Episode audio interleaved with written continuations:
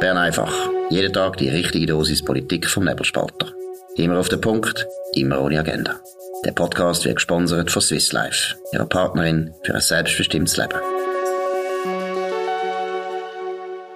Ja, das ist die Ausgabe vom 10. November 2022. Dominik Feusi und Markus Somm. Folgende Themen. Zuerst Bundesrat, neuerige, neue Entwicklungen. Dann zweitens, äh, Guy Parmelin, unser Forschungsminister, hat mit England etwas ausgehandelt.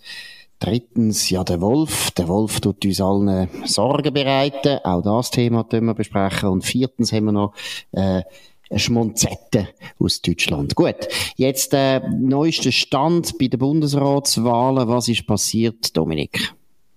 Ja, also ähm, äh, die Eva Herzog kandidiert. Die Ständerätin aus Basel hat heute offiziell an einer Medienkonferenz mit sehr viel Trara ähm, die Kandidatur bekannt gegeben. Sie ist begleitet worden von der Co-Präsidentin von der SP Basel-Stadt ähm, und vom Hans-Peter Wessels, ehemaliger Regierungsrat, äh, auch jemand, wo man eigentlich die Sitz vom Jura nicht kennt, aber die zwei haben dann gesagt, wie toll das Eva Herzog ist. Sie hat sich auch eine PR-Beratung Beraterin angeschnallt, Nicole Beutler, sehr bekannt in Bern, äh, auch sehr respektiert im Parlament, wo offensichtlich einen, einen Auftrag hat, sie da zu begleiten. Man sieht also, da macht, wird wirklich alles professionell aufgeleistet, damit zum ersten Mal seit 50 Jahren wieder eine Baslerin in den Bundesrat kommt. Gut, der Hans-Peter Wessels, da bin ich überzeugt, der hat sie nicht mitgenommen, weil er St. Galler Deutsch redet, oder? Er ist ja genau. St. Galler. Damit die Leute nicht Angst bekommen, dass wir nachher Basel-Deutsch hören aus dem Bundesrat ist ja ein Dialekt, der ein bisschen polarisiert. Nein, was hat sie aber gesagt? Was sind ihre wichtigsten Argumente oder Anliegen, warum das sie jetzt sollte im Bundesrat? Ja, sie hat gesagt, sie breche alles mit, wo eine Bundesrätin braucht. Äh, sie sei kompromissbereit, sie könne Lösungen ausarbeiten mit allen Kreisen, die beteiligt sind. Ähm, gleichzeitig hat sie auch ganz bewusst, also bin ich überzeugt bewusst, ich habe sie sehr berechnend erlebt, auch so Duftnoten richtig ihre eigene Partei lokieren. Sie sei schon immer für soziale Gerechtigkeit gewesen, sie sei für Gleichstellung gewesen, ähm, sie hätte alles äh, sozusagen gemacht, wo, wo äh, im sozialdemokratischen Parteiprogramm steht und grundsätzlich sind sie der Meinung, in jedem Rat müsse es eine SP-Mehrheit geben, das sei ihr Wichtigste, so wäre das Regieren nämlich gut. Ist wahr, ah, das ist noch interessant. Also im Bundesrat wird sie jetzt eine SP-Mehrheit. Ja, äh, natürlich hat sie das nicht komplett äh, ernst gemeint, ja, oder? Aber ja. es ist mir wirklich so übergekommen, wie wenn sie einfach letztlich so das Bekenntnis auch, auch zu, zu, zu links, zur Sozialdemokratie, zu ihrer Partei jetzt wichtig ist. Ich habe sie dann gefragt, ja, weil, weil eben das ja klar ist bei ihr, dass man auf der linken Seite äh, so ein bisschen zweifelt an ihrer, an ihrer ähm, Klarheit, was Parteilinien angeht. Weil sie hat Unternehmenssteuerreform 3 unterstützt. Äh, sie hat ein gutes Einvernehmen mit den grossen Pharmafirmen in Basel gehabt und, und sie ist nicht jetzt bekannt für wirklich so eine kämpferische äh, ähm, Linke. Und ähm, dann hat sie gesagt, also sie sieht das Problem überhaupt nicht, ob sie, dass sie da Partei für sich nicht können überzeugen, dass sie genug links sind und ähm, hätten aber gleich unterstrichen, wie sie bei der AV-Reform eben gekämpft haben und wie das schlimm ist, dass da die Frauen länger müssen arbeiten Aber sie hat auch noch einen Satz lokieren, eben mit links aussen können wir sowieso nicht im, im Bundesrat kommen. Hm. Gut, was hat sie gesagt zum Anspruch von Basel? Hat sie da irgendetwas gesagt und das begründet, äh, dass jetzt mal wieder ein Basler kommt? Ich meine, das ist jetzt 49 Jahre, seit der letzte Basler im Bundesrat war. Äh, Hans-Peter Tschudi, eigentlich ein richtiger Basler, abgesehen davon, ist ein Glarner gewesen, eigentlich von der Familie her. Judy schmeckt ja glarnerisch, kann man gar nicht mehr, aber auch Eva Herzog übrigens kommt natürlich nicht richtig aus Basel-Stadt und auch nicht aus dem Baselbiet, sondern aus aus dem Fricktal und aus dem Solothurnischen, aber das ist auch gleich, auf jeden Fall. Aber was hat sie gesagt zum Anspruch von ihrer Region? Das hat sie eigentlich nicht gesagt, äh, sondern das hat Lisa Mattis gesagt, äh, ursprüngliche Bernerin, eben der SPK-Präsidentin Basel-Stadt. Und eben der Hampe Wessels hat gesagt, wo du richtigerweise verortet hast in St. Gallen. Also von dem her ist es leicht absurd gewesen. Es ist eine Basler Kandidatur, aber es ist eben keine Baslerin. Also, ähm, vor allem, äh, wenn man dann mit den, äh, in Anführungs- und Schlusszeichen, richtigen Basler redet, oder, ist natürlich, äh, die sind dann so ein bisschen strenger, was Basel und Basler sie angeht. Sie hat sogar betont, ähm, ja, sie sie, sie würde also nicht Basel vertreten. Und zwar auf die Frage vom Tagesanzeiger, ob sie der Pharma nicht zu nahe stehe.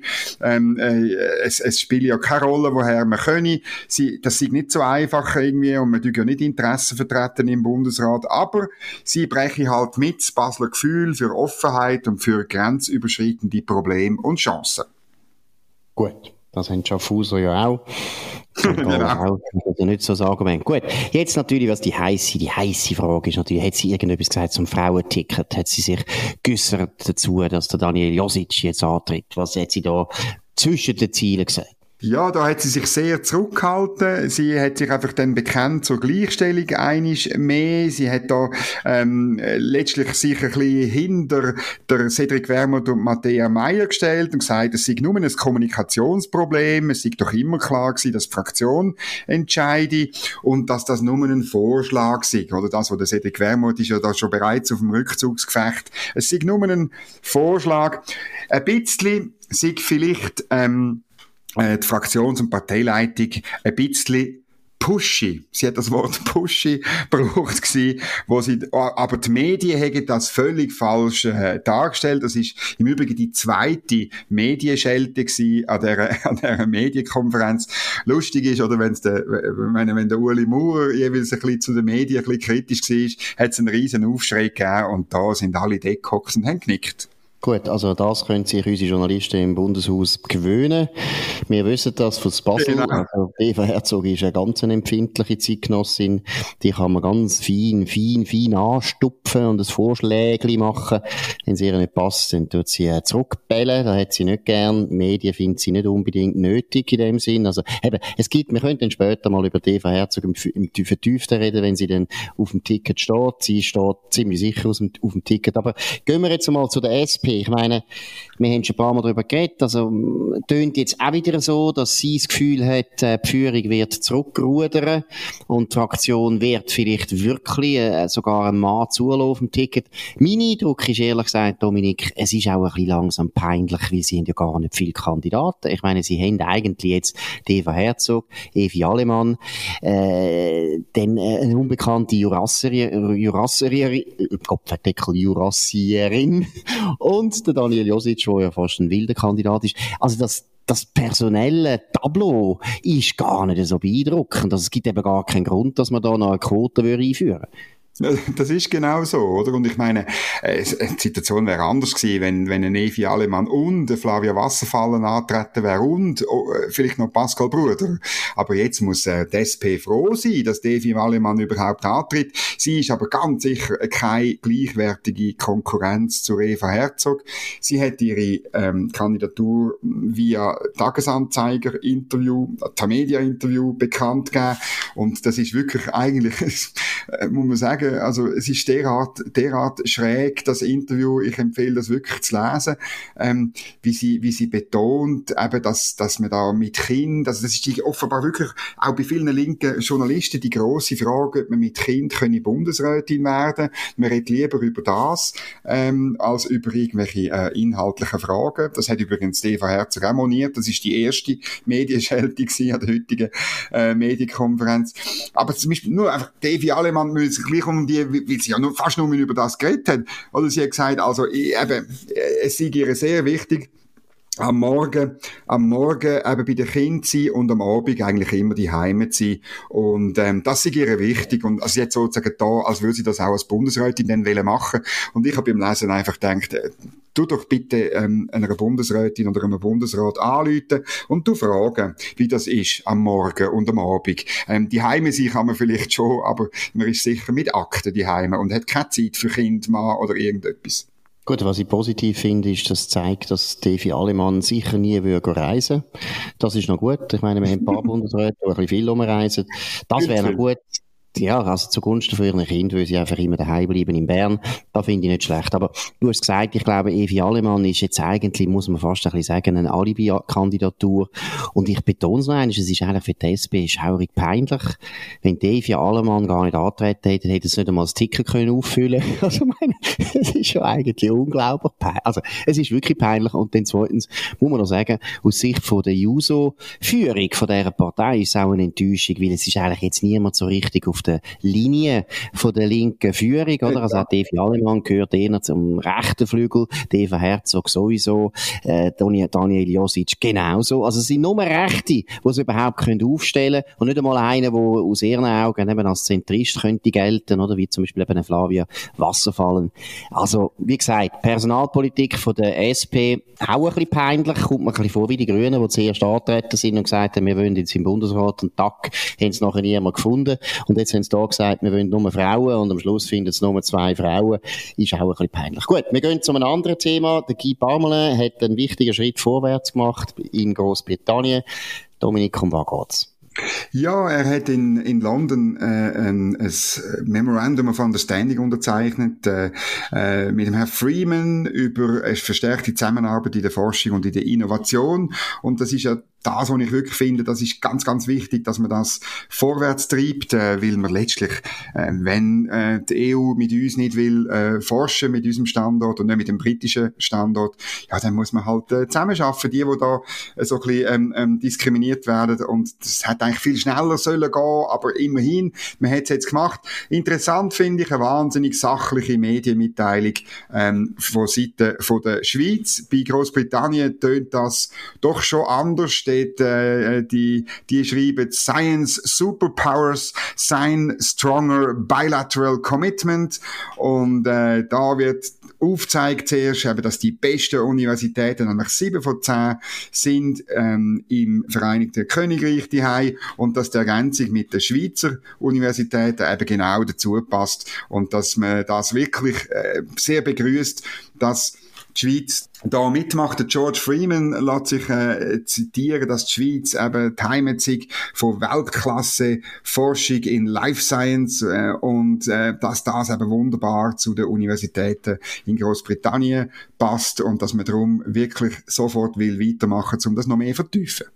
Gut, eben, wir tun den Guy Parmelin nicht äh, zu häufig äh, kritisieren, das wir machen es ja sonst die ganze Zeit, aber auch da muss man jetzt wieder mal sagen, Kopfendeckel, wieso macht er jetzt da nicht einmal eine Medienmitteilung, die auch ein bisschen fröhlicher tönt und ein bisschen das rausstreicht, eben so wie das die Engländer machen, weil es zeigt ja schon, eben, wir haben etwas zu bieten und wir haben viel zu viele Leute in dem Land, die die ganze Zeit das Gefühl haben, wir sind die Letzten, wir sind, können froh sein, dass, dass wir überhaupt noch dürfen auf dem Kontinent leben, äh, wir sind so ein Ärgernis, es ist Kopfendeckel Zeit von mir Selbstbewusstsein sein, Zeit von mir Selbstvertrauen.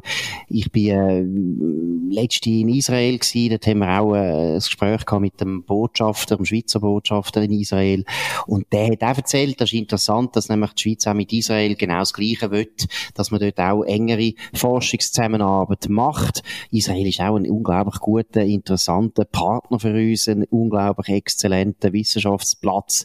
Es gibt Gott verdeckel noch eine so eine grosse Welt jenseits der Europäischen Union Union. Und wie gesagt, wir glauben ja beide, dass sobald die Schweiz sich mit anderen gut arrangiert und äh, die EU merkt, Kopfendeckel, wir schaden uns selber, ja, wird das alles nicht mehr so heiß gegessen, wie es jetzt gegessen wird. Aber es wird noch fünf Jahre lang gegessen, vor allem so heiß, vor allem wenn unsere Universität, der letzte wieder äh, der Rektor von der ETH Zürich, äh, geht, geht jämmerle im, in der NZZ, was sind wir für arme Siechen. Und ich has, also ich meine, ich finde es wirklich, ich finde es fast ärgerlich, ich habe es ihm nämlich sogar gesagt und er gesagt, schau mal, schon nur aus taktischen Gründen sollte er jetzt nichts mehr mhm. sagen, weil es ist für die EU jedes Mal ein Geschenk und sie gehen jedes Mal nicht nach, weil ihr dumme Siechen die ganze Zeit sagen, wie wir am Verrecken Denken sind. So tut man nicht verhandeln. Das ist Kindergarten. Das ist so gewesen, wie man früher eben im Kindergarten gesagt hat, gib mir den Legostein. Und den Legostein hat man natürlich nicht bekommen. Und dann hat man brüllt und ist so der Kindergärtnerin. Das geht nicht so im Internationalen. Wir sind nicht im Kindergarten. Dort ja sollte da auch noch sich ein Beispiel nehmen an den Engländer und ein paar Mal sowieso. Jetzt kommen wir zum nächsten Thema. Auch ein meiner Meinung nach, also du kannst es besser beurteilen, du bist Jäger. Ich finde es ein groteskes Thema.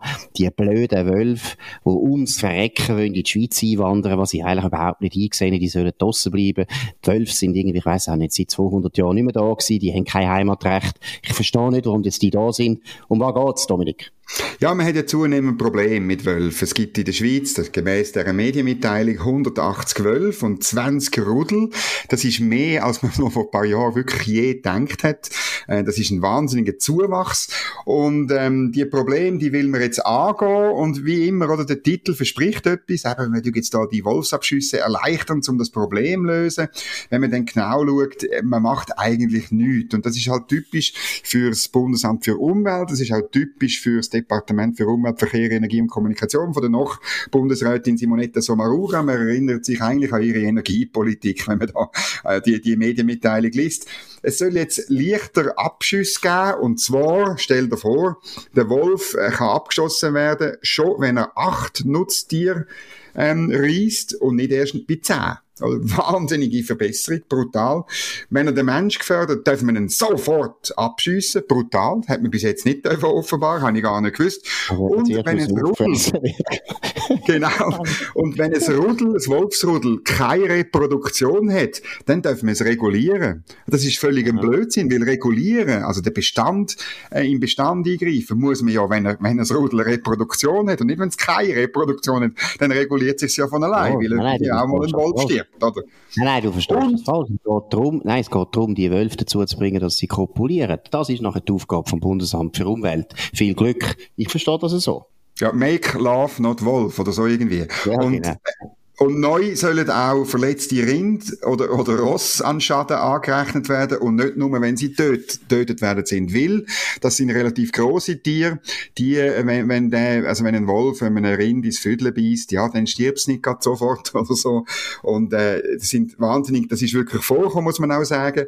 Ähm, und das ist wirklich, äh, wahnsinnig tragisch. Und, und dann ist man vor der Situation gewesen, dass das irgendwie nicht zählt hat, um den Wolf abschießen. Aber was nicht drin ist, wie immer bei Medien, Medienmitteilung vom Bund muss man schauen, was nicht drin ist. Nämlich, man kann immer noch nicht Wolfsrudel regulieren, wenn einfach der Bestand zu hoch ist, wenn er zum Beispiel eben auch zu viel Reh, sage ich jetzt halt als Jäger, zu viel Reh oder Gemschi tötet, geht immer noch nicht. Und vor allem nicht eine Föderalisierung. Oder das ist eine typische Frage, wo man gut schweizerisch föderal lösen Bündner, auch die Walliser, sage ich ganz bewusst, die Berner Oberländer wissen viel besser als in der ähm, ökologisch geheizten BAFU-Büro, wenn das Wolfsbestand zu hoch ist und was man damit machen. Ja, und ich glaube, Simonetta Sommaruga ist nicht eine Kennerin vom Wolf. Ich auch nicht. Was mich wundernimmt, Dominik, was, was ist der Grund? Warum ist das Bundesamt für Umwelt äh, verliebt in Wölfe? Was haben die eigentlich mit diesen Wölfen? Warum wollen die Wölfe in der Schweiz? Was ist los?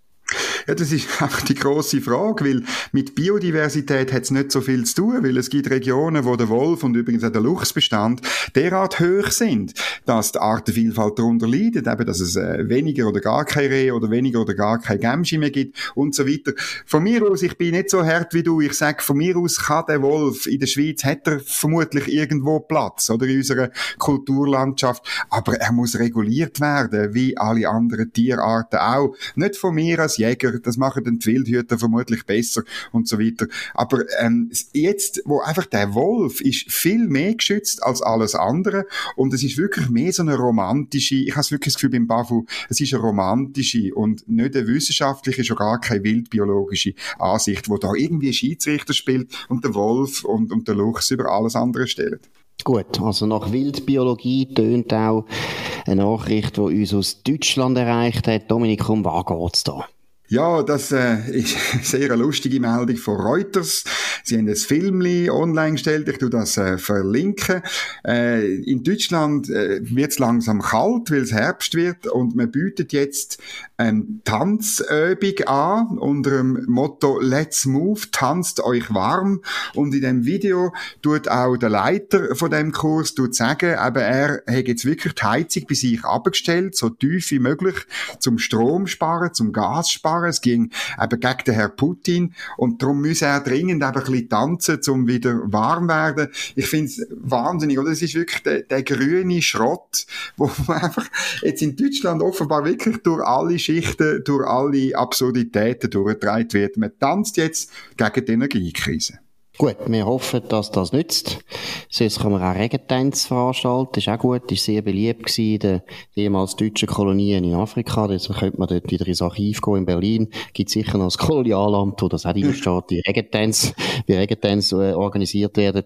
Nein, das zum Stand von der Energiepolitik in Deutschland. Und das ist es von Bern einfach heute an dem 10. November 2022. Dominik Feusi und Markus Somm auf dem am schnellst wachsenden bürgerlichen Podcast von dem Land. Land schon über 150.000 Abonnenten. Ihr gehört dazu. Das freut uns. Danke für die Aufmerksamkeit. Ihr könnt uns abonnieren auf nebelspalter.ch, Spotify und Apple Podcasts. Könnt uns weiterempfehlen.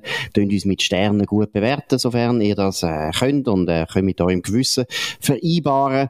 Wir hören uns wieder morgen zur gleichen Zeit auf dem gleichen Kanal und wir wünschen einen schönen Abend. Das war Bern einfach, immer auf den Punkt, immer ohne Agenda gesponsert von Swiss Life, ihrer Partnerin für ein selbstbestimmtes Leben.